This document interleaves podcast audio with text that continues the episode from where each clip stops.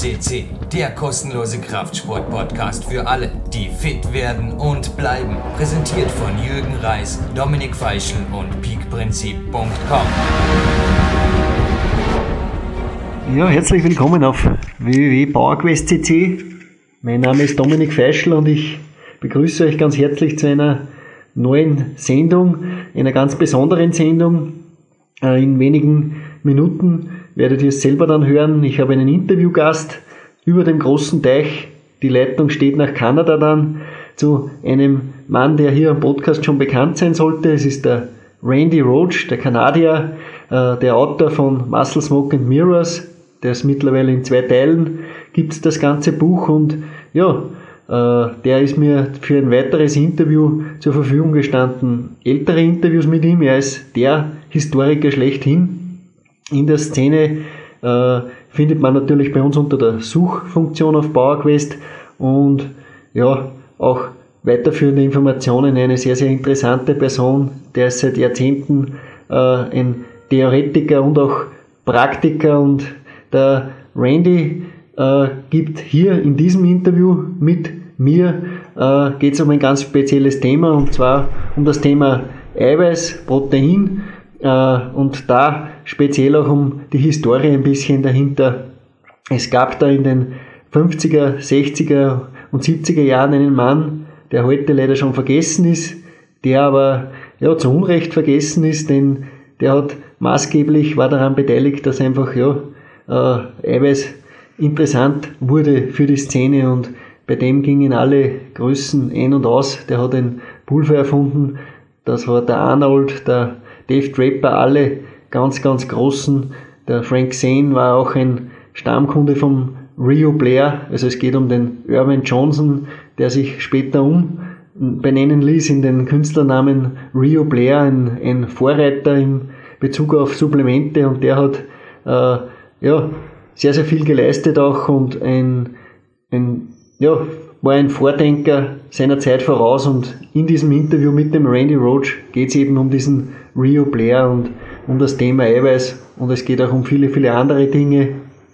Also dürfte sehr, sehr interessant sein für Leute, die auch an Geschichte interessiert sind. Aber ich bin immer der Meinung, an Geschichte muss man einfach auch, kommt man nicht vorbei, man muss sich dafür interessieren. Ja, und das abrupte Ende am Schluss des Podcasts bitte nicht äh, stören lassen. Es war einfach dann die Leitung nach Kanada, war vorbei.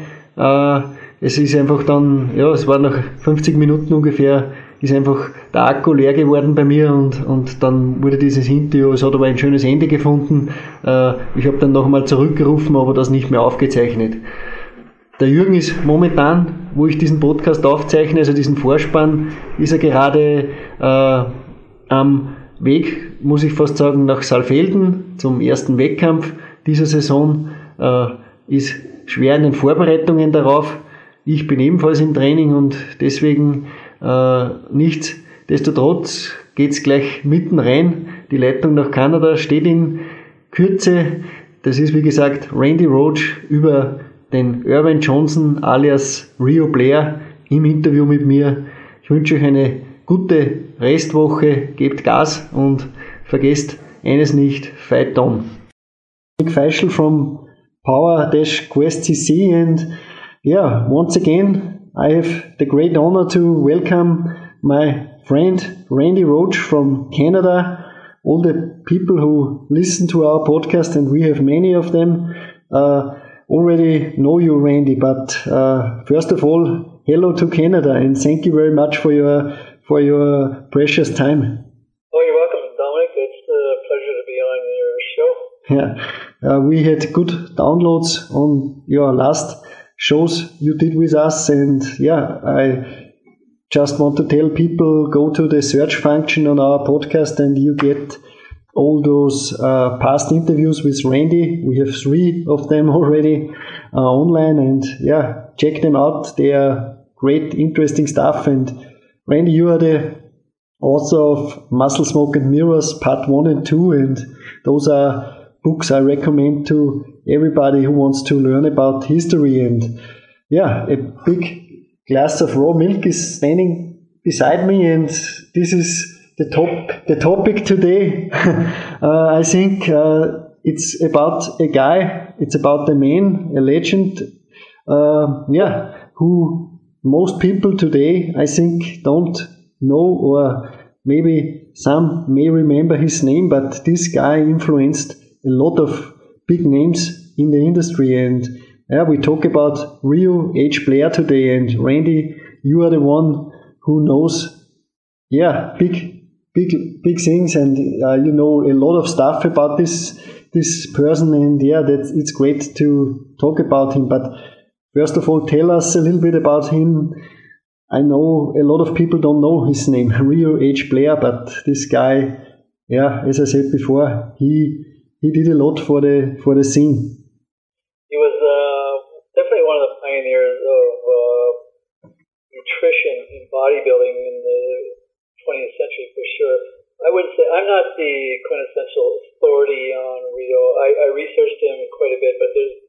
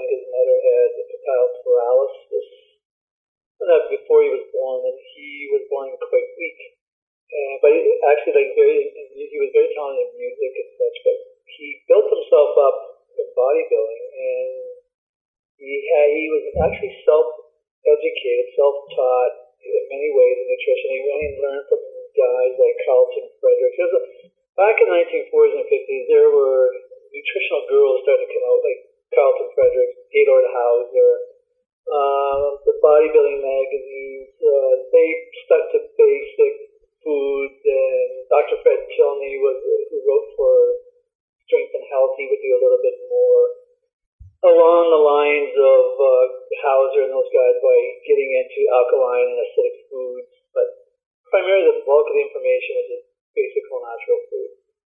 What Blair did, Irvin, I'll call him Irvin Johnson. While he was in Chicago, he was Irvin Johnson. Yeah. He opened his gym in 1948, and he started immediately looking for. You gotta remember, this was the late 40s after the war, and the food industry had taken off quite a bit, especially with powdering foods with the war. They had a lot of powders, powdered eggs, powdered milk, and soy was now coming into our food supply, where soy at first 50 years is basically an industrial product. They, they actually separated the oils. They used the oils for oils and grease and paints and such. And they buried the meal, or they, they then began eating the meal to have livestock, which is not the best decision either. But it started to come into our food supply, and Irvin, I'd say it was 1950, he was starting to break in and really promoting the efficacy of B complex vitamins for building muscle. And then he wasn't actually the first protein supplement. The first protein supplement showed up actually in 1950 in Iron Man called uh, Supplement 44. It was by Keeble. The company was Keeble. And it was just a, it had soy, it had wheat, it had, it had dehydrated uh, like uh, celery, carrot, a bunch of vegetables. It was a, a vegetable-based protein drink, primarily with soy and wheat, and that was just around 1950. And Johnson was just starting to break the ice with his B complex, but he had already also started working with a soy protein. But according to Ray Marcunas, Ray Marcunas was a young guy in Chicago who came to, to Johnson GM in the late 40s and was privy to see a lot of what was going on. That's what Irvin was doing. And he said uh, Irvin Johnson's first protein supplement was soy, and it was called Doctor. It was actually Doctor Fern's uh, soy protein that Irvin just put his own label on. And around 1951, Man and Strength and Health started to have the ads for what Johnson and stories on Johnson's miraculous transformations with these protein powders. And it was actually Bob Hoffman of Strength and Health was on board first letting uh, uh, Johnson sell it of his magazine. Uh, Peary Rader was just, you know, also giving uh, Johnson a lot of uh, uh, ad copy and stories. They had his life, Johnson's life story, you know, talking about miraculous food, miraculous, you know, promotion of uh, protein, which was soy at the time. and um, Bob Hoffman, when he saw the money Johnson was making out of this, he quickly usurped it. He actually came up with the same product, same, very close to the same name. And uh, John Fair, uh, his one article, the, the supplements, uh, he speculated that uh, Bob Hoffman literally stole the orders coming in to his magazine for Irvin protein and, and sold them as his own. And so basically, Johnson began the gold rush, the gold rush of supplements early 1950s because this was a huge transition period for bodybuilding, uh, especially in marketing and commerce, you might say, because up to that point they were only selling exercise courses, barbells, you know, set of barbells will last you 50 years, right? Yeah. Suddenly, here comes a commodity that needed to be renewed monthly, and this means steady monthly income just based on the supplement food. So, Bob Hoffman, up to that point before the 1950s, all you look in his earlier uh, issues of Strength and Health, really just promoted whole foods. He actually wrote a book called Better Nutrition back in 1940, where he, it was actually wasn't a bad book at all, and he wasn't really promoting anything excess in protein. It was just he was using the League of Nations. That was one of the first global initiatives uh, internationalizing food standards and giving some of their recommendations. But also that period, he didn't come, he didn't even endorse when the vitamins and mineral supplements were coming. He didn't endorse them. It was only after he saw the money that can be made that he changed his tune. And, and with Peary Rader. He did not really promote until early in the 50s when Johnson selling them. And both men, Rader and Hoffman, wrote articles stating that, you know, the soils are becoming depleted, the foods thus are depleted with nutrients, and we may need to supplement them, which they were correct. The soils have been depleted for the past uh, several decades. Um, but it's a, it's a question now, could we fix it just by plugging the holes with supplements? But regardless, this was the new boon for the bodybuilding industry, these supplements, vitamins, minerals, enzymes, protein powders. And Johnson was the first to bring this in on board in the early 1950s. Okay, so this guy really had big influence, and uh, yeah, the the, the guys, he, it's named Blair's students, or yeah, the customers of him are really yeah, prominent names in this time because there are names like Don Hovers, uh, Frank Zane, I think, uh, got the information, and a lot of bodybuilders. I also read that once uh, Dave Draper drove up with Arnold to Rheo and they got the supplements, and I already I also heard that uh, I mean, those guys were on, under Weider contract, but actually they were not taking this stuff. They were taking uh, stuff of Irvin Johnson because, yeah, his milk and egg protein, I think, got really, really famous. And Larry Scott was also a big name, two times Mr. Olympia, 65 and 66, I think. And uh, all those guys, uh, yeah, heard. we're, we're jumping ahead there. That's when Rheo made the move to California. Uh, there's still some more story to be told in Chicago if you want to. Yeah, sure, sure. For a bit. Um, when uh, Bob Hoffman came with his own product and bumped Irvin Johnson out, uh, Johnson was now out of Strength and Health. He was no longer advertising Strength and Health. He was still with Peary Rader and Iron Man. Uh, and uh, at the time, Johnson was smart because there was a couple things happening here in the early 50s. Johnson just wasn't uh, ushering in supplements in the industry. He was an outspoken trainer at the time, and he really bucked the status quo. Uh, Vince was also coming to prominence in the early 50s, and he had a similar mindset in terms of training as Irvin Johnson, where they really poo-pooed the, the status quo in terms of the heavy squats and excessive training, like with the uh, what was happening in York. Uh, with the heavy lifting being done in York, uh, even though Bob Hoffman didn't promote a lot lengthy uh, workout periods, the, the bodybuilding was act. It was like a three ring circus going here. Uh, York had its standards there. It's basically train for strength and your shape will follow. There's no necessary bodybuilding moves. Just work the core exercises. You know, two days a week, one set piece. So that was pretty close to what the, they were teaching for in their courses, but the actual pro weightlifters were doing quite another story. But on the other hand, you had what the Weider guys, uh, Reg Park and Marvin Eder, who were breaking away, doing a lot more. They were still doing those heavy lifts, but they were doing more bodybuilding movements and they were training a lot. They were training many hours during the week, several hours a day, five, five, six, six days a week. And then you had guys like Irvin Johnson and, and Vince Gironda, who were pure bodybuilders in terms of the culture of body cultures, physical cultures, where they they were very careful and they didn't believe in having to use excess poundages and, and, and such. they were more finesse bodybuilders, and neither one of them liked the squat. They said it wasn't necessary. Johnson now actually thought the squat was detrimental. So now you got to remember, Peary Rader, who ran Ironman at this time, that was his baby. That was his bread and butter was the squat. Peary was a very good guy, and he was good friends with Irvin. But they, when you go back to that era, the early 1950s, you can see that there's a lot of debate and arguing going on about this exercise and about excessive exercise, where Johnson's claiming guys like Reeves and and Armand Tanny and Reg Park probably weren't all that healthy because they're way overtraining and lifting too heavy. And Peary's kind of defending his stance.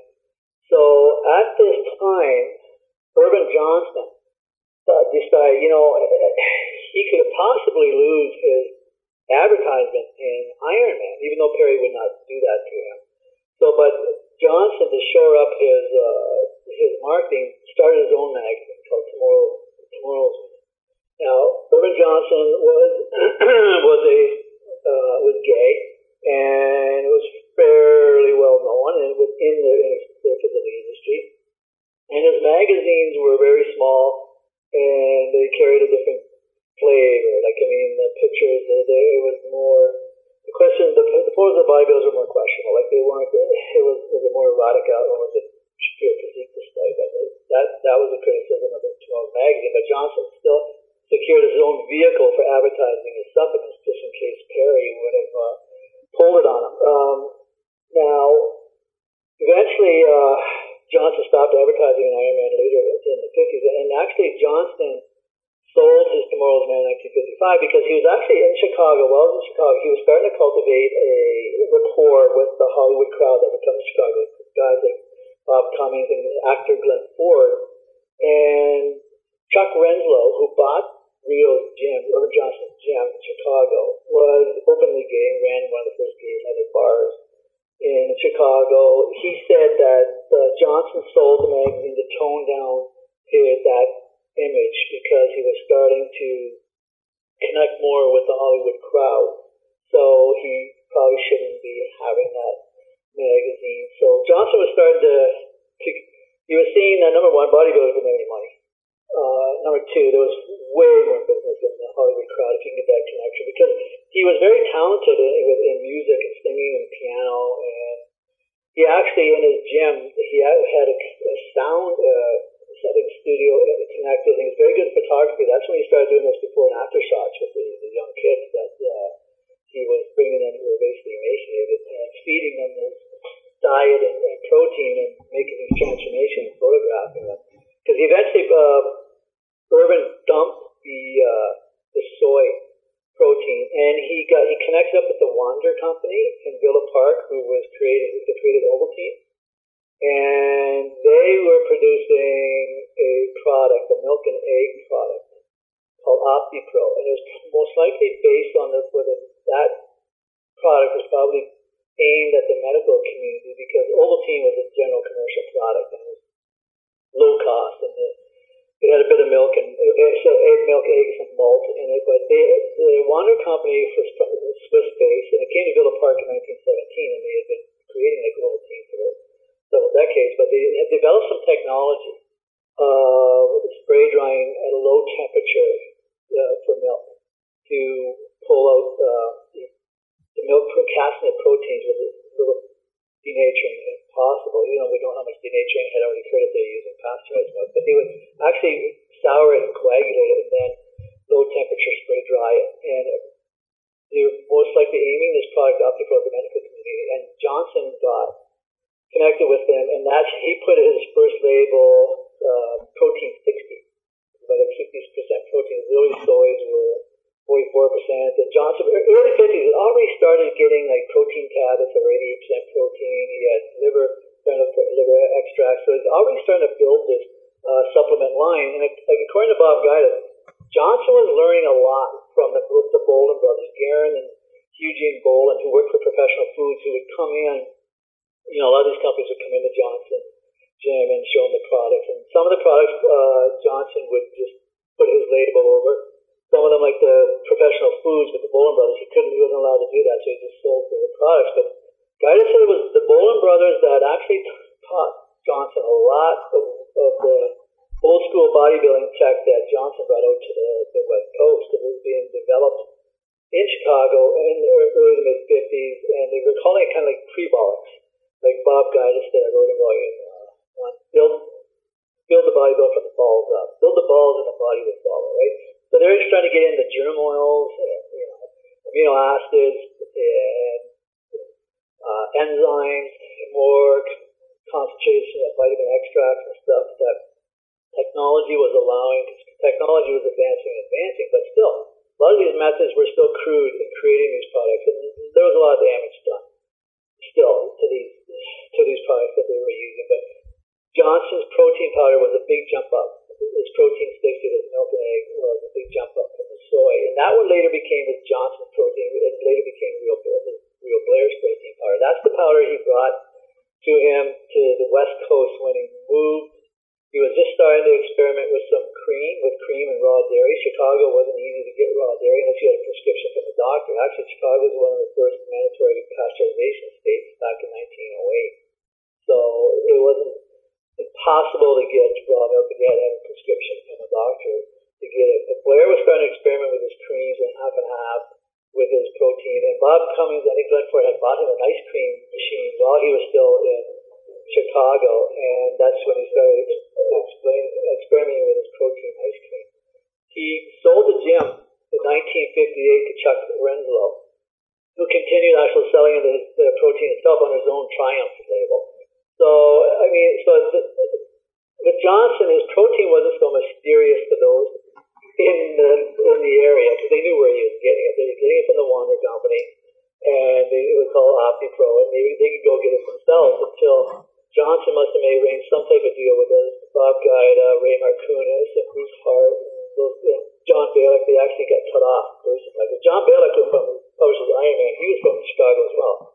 And he's just a little younger than Bob Guida. He came out to uh, the West Coast earlier than Bob, but he was getting an OptiPro for the Wander Company too until Johnson, when he moved out west uh, in 1958, he must have secured an arrangement with uh, the Wander Company, either bought that formula or whatever, Hmm. but these other guys are getting cut off. But in 1958, he moved to the West Coast. And I, I should add, too, that uh, while in Chicago in the early 50s, Irvin Johnson w- was very instrumental in establishing the six meals per day, where typically we had the three meal fare in Western culture for many decades. Now, Peary Rader in the late 40s, because Peary was becoming a great big uh, promulgator of uh, milk, he was starting to tell the bodybuilders, look, you might want to start drinking. He, he advocated at least two quarts, uh, two, that, that's roughly two liters for those in metric, a day, and that's a fair amount of milk, and he would advise them to drink it in between meals. So he, again, Peary too was starting to promote more than the three meals, you know,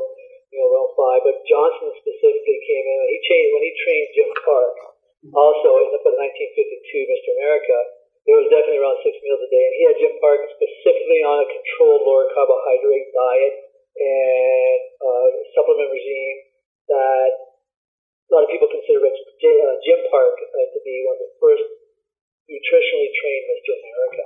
So Johnson was establishing a lot of uh, bodybuilding tenets that were going to stick for the next several decades. Earlier in the 50s, and again, some of it was from uh, like I said, the Bolden brothers, but he was starting to establish what we call old school bodybuilding, old school bodybuilding nutrition with the type of supplements uh, enzymes and germ oils and vitamin minerals and protein powders.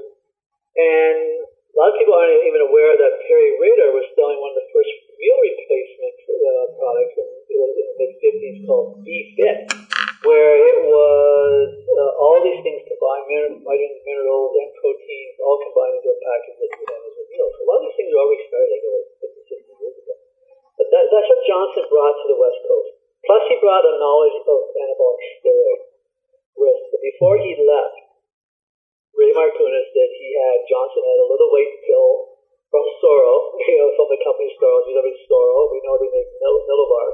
He, and Marcunas asked him what it was. Oh, he said, no, it's just, don't worry about it. It's just a, a nitrogen pill. And Marcunas, being young and a bodybuilder, he said, let me try it.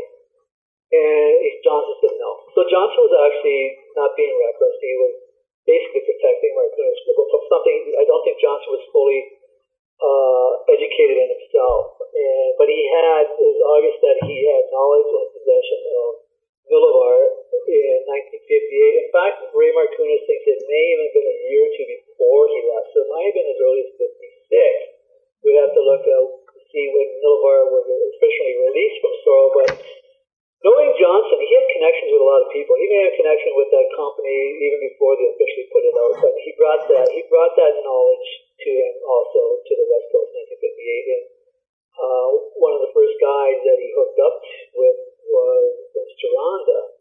And a lot of people really aren't aware that Vince was extremely knowledgeable in nutrition, but he wasn't a big supplement advocate until he met Rheo. He actually learned a lot about supplements. He, learned, he didn't need to learn much on nutrition from Blair because, okay, by this time, actually, I should tell you now, but just before leaving Chicago to come to the West Coast, uh, Ray Marcunas said that Irvin Johnson was looking to change his name.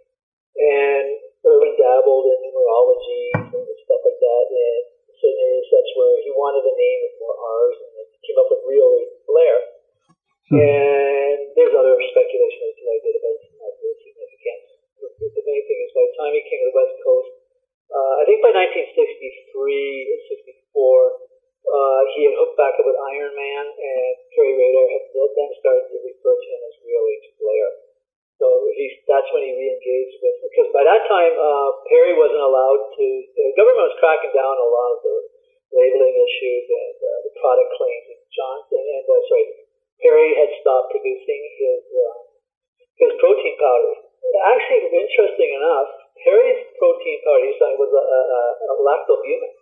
So he actually had a whey protein, which probably wouldn't have been all that great because I think the uh, the hydrolysis process for for drying and separating whey was not all that healthy in terms of maintaining integrity of the protein. But that Peary had an 85% lactalbumin uh, protein, but he was no longer selling it. So he was once again communicating with Irvin Johnson, who is now being referred to as VOH Blair. And he had established a rapport with Vince Gironda. And Gironda was um, in, in the ads back in the early in the 60s, uh, totally advocating and, endorsing Rheo H. Blair's system and his protein. But as, as those who know, John, uh, uh, Vince was really uh, educated. He really he knew that the, who were the real nutritional pioneers. Uh, Vilhjalmur Stefansson. He he, uh, Gironda. I got to keep his name straight. Gironda would promote uh, the, the, these books, uh, not by Bread Alone, by Stefansson. He was totally familiar with the works of Dr. Robert McCarrison uh, and his work with, uh, with the Hunza. He was totally versed, versed in uh, Dr. Weston A. Price. In fact, uh, um, it was Vince Gironda who gave John Balik his first copy of Nutrition and Physical Degeneration, which was Dr. Weston A. Price's book he wrote in 1939. So Vince, uh, Vince pulled off an amazing physique transformation in 1956 where you could see early in the late 40s and early 50s, Vince had a good shape, but he didn't have that that same physique that came in 1956 when he dropped off like the 21 pounds. I think uh, he, you know, only in about 21 days or 30 days, he dropped uh, 21 pounds, and he was just totally carved. And he did that only eating um, uh, steak and eggs and steak and salad, two meals a day, high protein, low carbohydrate, and just one multivitamin mineral. And that's basically what he used to do his transformation. But when Johnson came to town in out the West Coast in the 60s, uh, Gironda started adapting uh, more of the supplementation that would evolve with Vince through the 60s, 70s, and even into the early 80s, actually, when him and uh, Rheo actually had a falling out at the end of the 1960s. But now Blair was on the West Coast he was being sought after now. He was he was now aiming at for the Hollywood crowd, but he was still dealing with the bodybuilders. He would be in Larry Scott when Larry Scott came from the Midwest. I think he was from where was he from? Iowa, Iowa. I forget where Larry, the state Larry came from, but he came out I think 1959, and he hooked up Blair fairly early, and was a big believer in his protein powders because now out on the West Coast where you can get raw milk legally, uh, Blair was really promoting uh, heavy cream, raw cream, raw milk, raw eggs to mix with his protein. And he did not use uh, eat regular meals much at all. He lived a lot off his supplements. And some of the regimens that he had people on were just really crazy. In terms, sometimes taking four to five hundred supplements a day. Like young Charles Welling taking that for a while. But I think Bobby Riggs, the tennis player, too, in the seventies, he had him on four hundred pills and capsules a day. But that's when he started rising to popularity in the 60s and the 70s. And he uh, was in, specifically in Ironman. Uh, obviously, Weider and Hoffman didn't want anything to do with them because they were busy selling their own. Because Weider had hopped on board in the 50s too. All, uh, by 1952, all three, Hoffman, Weider, Weider, they're all selling their own products that uh, Weider started. But they stuck with soy. Uh, Terry didn't remember, as I mentioned, Terry had this lactalbumin product, but Bob Hoffman had was primarily selling his uh, high protein or soy, Weider had soy. Hoffman created better nutritional aids in again 1953 before when he started coming up with some liver proteins and, and other you know mixed proteins. They, they come out with a lot of products, right? Because these things are just selling like crazy. They're making these guys a lot of money. But the, the, the product was shit, right? I mean, in terms of the the, uh, the soy, it came from the soy industry, and the amount of processing they had to do, and defatting, even the chemicals and um, solvents they had to use to take the fat out of the soy. Hoffman was actually claimed to have been growing his own soy, and he was all the whole product, but he, you know, wasn't telling his readers that the fat left in his product was because that would rapidly becoming rancid because it wasn't high in stability. So these products were highly questionable. And the claims these people were making, like in, in volume one, chapter 12, I look at, okay, what was happening that these guys are making these claims? Like, Rheo Blair, I asked Ray Markunis, who was there. Like I said, Ray had no reason to uh, belittle Irvin Johnson, aka Rheo Blair, or um, promote him. He just said, yeah, these guys were transforming. But what is not really being pointed out is that when Blair did his comparisons, like with the Nowak twins, they both had basically the same diet where he added just this protein supplement to the one twin diet, but that protein was mixed with two pints, like in each you had two or three drinks a day. Each one was mixed with a pint of milk and eggs, raw eggs, and raw honey. So you're literally adding a quart to a quart and a half of milk to these kids. Remember, this was a time in our culture where we did not have obesity. It wasn't. We had obesity, but it was not the issue today. It was. We had underfed kids from. We're coming off of depression and World War, and a lot of guys he was dealing with, he could wrap his hand around their upper arm. He was so skinny. Mm-hmm. So I mean, all of a sudden he knew to take these guys aside and feed them. Just feed them whole, like whole natural food, meat, milk, eggs, and yeah, he threw his soy in there, and these kids would grow. And he he was astute enough because he, he was studying uh, the, the endocrine system, and he knew that a lot of these kids' adrenals were they were overtraining because they were undernourished and overtraining, and they were stressed. So he actually would take them off the weight in order for them to grow. This is interesting because Aajonus Vonderplanitz, who's a raw food guru of today, put on 30 pounds of muscle just by adding, you know, two to three pounds of raw meat to his diet and not training at all. Really? He said, he said even at 28, he swears his clavicle grew, his bone structure again filled out his blueprint at that later stage because he was he was very sick with uh, chemotherapies and he was a vegan for quite a few years that he just wasn't getting the nutrition his physiology was looking for. Because when he had the raw meat and had no exercise, his physiology was filled out with muscle. And and Blair back in the 50s knew to take these guys off the weight for some time and then feed them and watch them grow. And actually, Blair started to fall away. Like he he he was arguing with uh, Peary and all the group in there and uh, the York crowd about heavy squats and heavy lifting. that he had his own methods of bodybuilding. But by the end of the 50s or 60s, he wasn't doing any training at all. Like, I mean, he really kind of walked away from uh, exercise. Where that's where he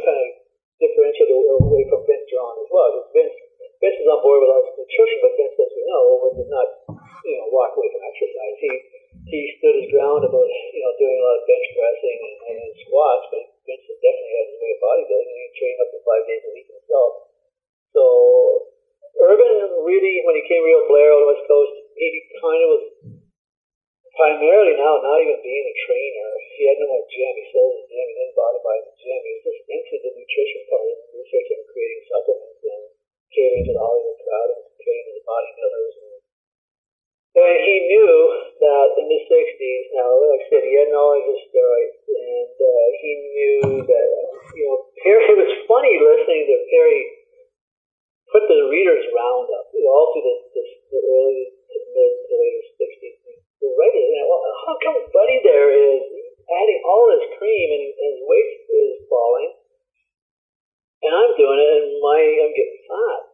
And Peary's trying to be as honest as hell. He's trying to say, look, I, I, I can't say. I'm just telling you what they're telling me. But I mean, by this time, Rader knew, and Johnson didn't know. He also knew that guys, uh, they were taking Dianabol, and that helped them a lot in terms of partitioning the calories they were taking in.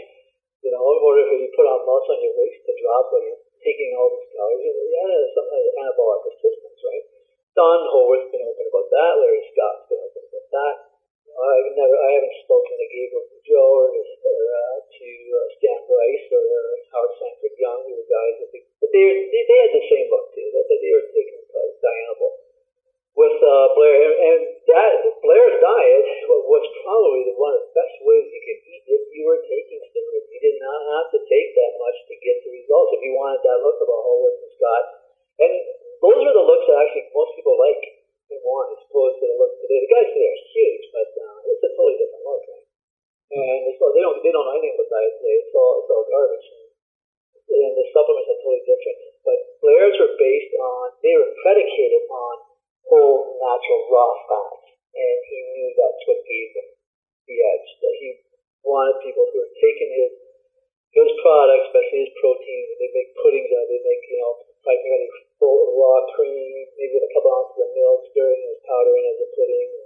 Some would do uh, half and half, raw half with milk, raw half cream, with a couple raw egg yolks, some whole raw eggs. There are different concoctions. Uh, Blair had a recipe.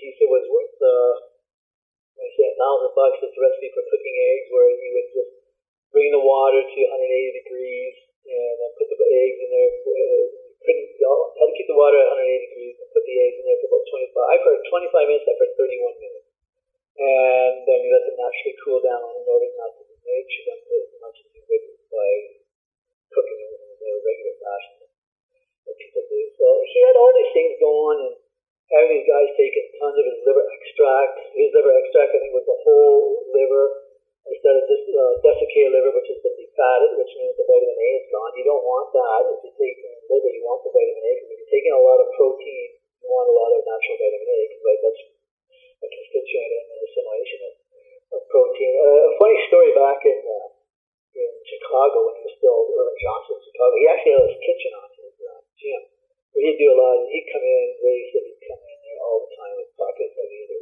fruit punch, uh, nectar, concentrates, or extract. And one time he came in there with this bucket of liver extract. Now that's me, right? Liver extract. Nobody would eat it. It's a Glenn Ford all gagged on it, and all, everybody gagged on it. So it was a quite expensive at that time. So I forget what company got it, but Ray he let Ray have it. Ray took it and put it in his icebox. No preservative. I just threw it in his icebox all summer long and just kept sipping on it. He said it was, it was the best he's ever felt in his life. And he wanted to buy more, but uh, uh, Irvin said no, that was a one shot deal. I guess it was, it was pretty expensive. But from that point on, he probably that's when he advanced in getting his liver extract capsules. That was, that was one of the, the favorites of the bodybuilders was liver, his protein powders and liver extracts. But he had 60, he had Rheo Blair everything, vitamin A, vitamin D, flavonoids, you know, minerals, everything he put the supplements. He started getting different proteins and stuff. There was, I think, by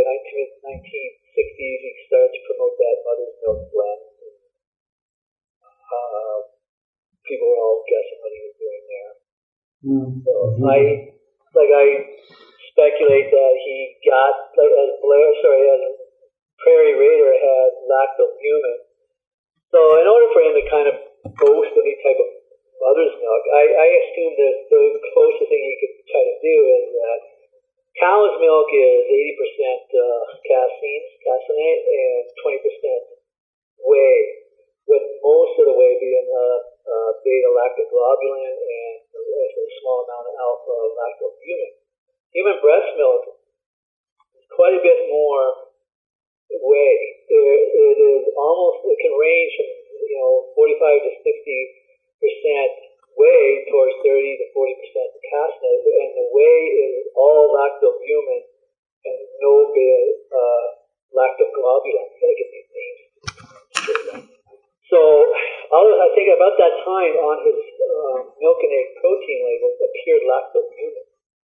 So, if he put in a bunch of lactalbumin of a whey protein that might have been at a you know 50, 50 or 60, 40 ratio to uh, the casein in this protein, he could claim, well, this is close to what it's like in milk, right?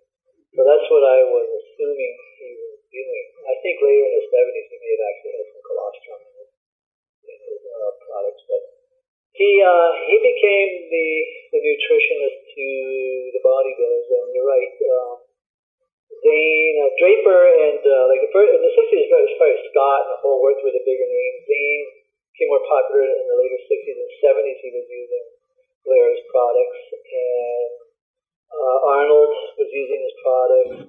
They're all, and Sergio was using his products, and Jack Merjamikian, who also came from Chicago in the 50s, and worked with uh, Irvin Johnson in, in the 50s, who actually became kind of uh, um, Sergio's de facto manager. They and they remain good friends, and Jack and Sergio were out in the West Coast in the late 60s to, to uh, Rheo's place, and, and he said to like all the stars they they may have appeared in the Weider ads, but they all used uh, Rheo's Rheo's products, and a lot of them were trying to sell their own. Uh, Draper and Ray Raridan came up with the Mr. America protein, and they just tasted awful.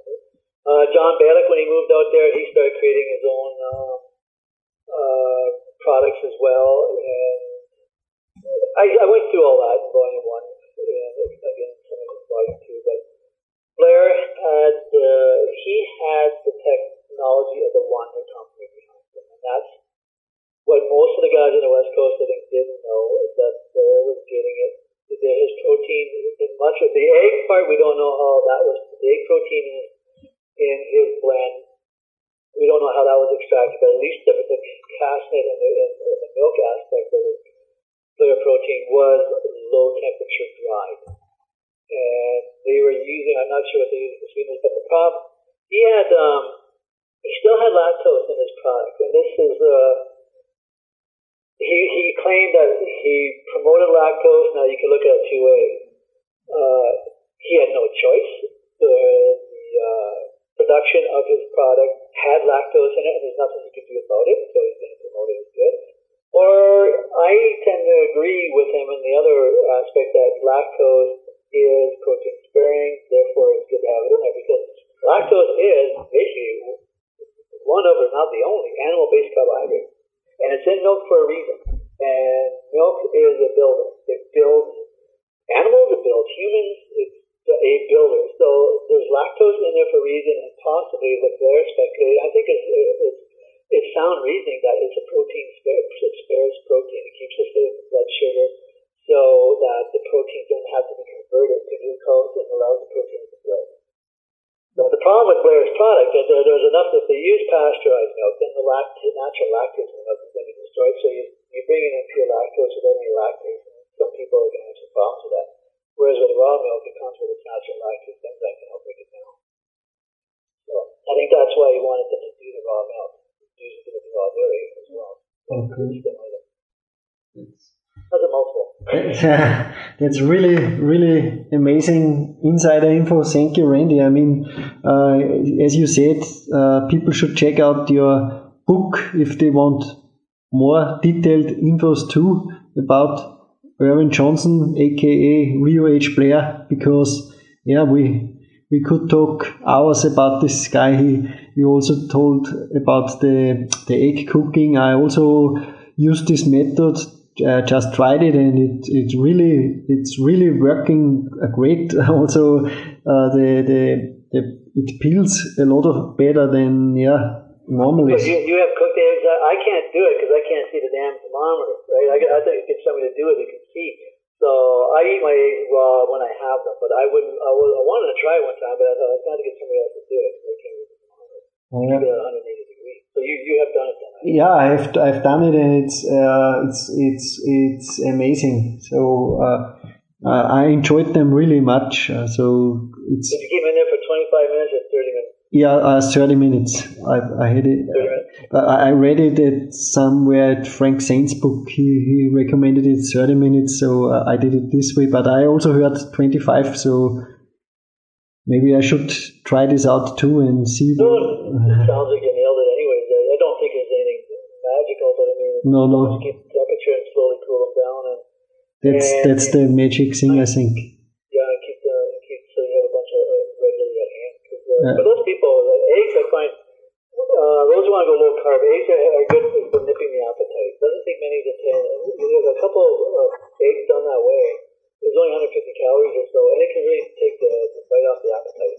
Yeah, that's that's true. Uh, yeah. Uh, yeah, remember in 1967, training for Mr. America, Don was doing three dozen eggs like that, and a day, and, and then two pounds of meat and uh, a quart of raw cream and uh, I forget two cups of the protein powder.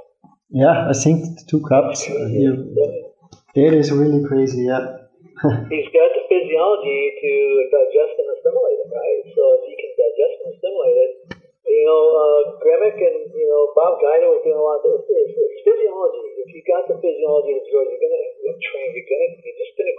Yeah. You, you, that's what you can get a lot without the steroid you know, if you got the ability to take in full natural raw food yeah. like that, that's why I promote the raw, eating it raw, the raw meat and the raw milk and the, raw cream. If you can take them in and get the right training and, and rest, you're going to grow. And if, if people are hellbound on taking steroids, they don't need to take that much. When you look, look, do you really want to be bigger or more mass than, say, a Don O'Rourke or a Gable Boudreaux? Those guys are phenomenal. They still had a good waist on them and, and huge, as much muscle mass as you ever want.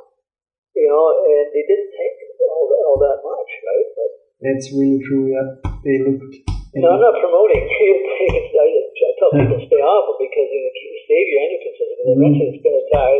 Anything like that takes away from your body. It will take energy out of you, right? So uh, do it natural. You can have that muscle for the rest your life. No problem without having to suddenly, you know, okay, I got to go on HRT now because my endocrine is punched. That's true. Good, good words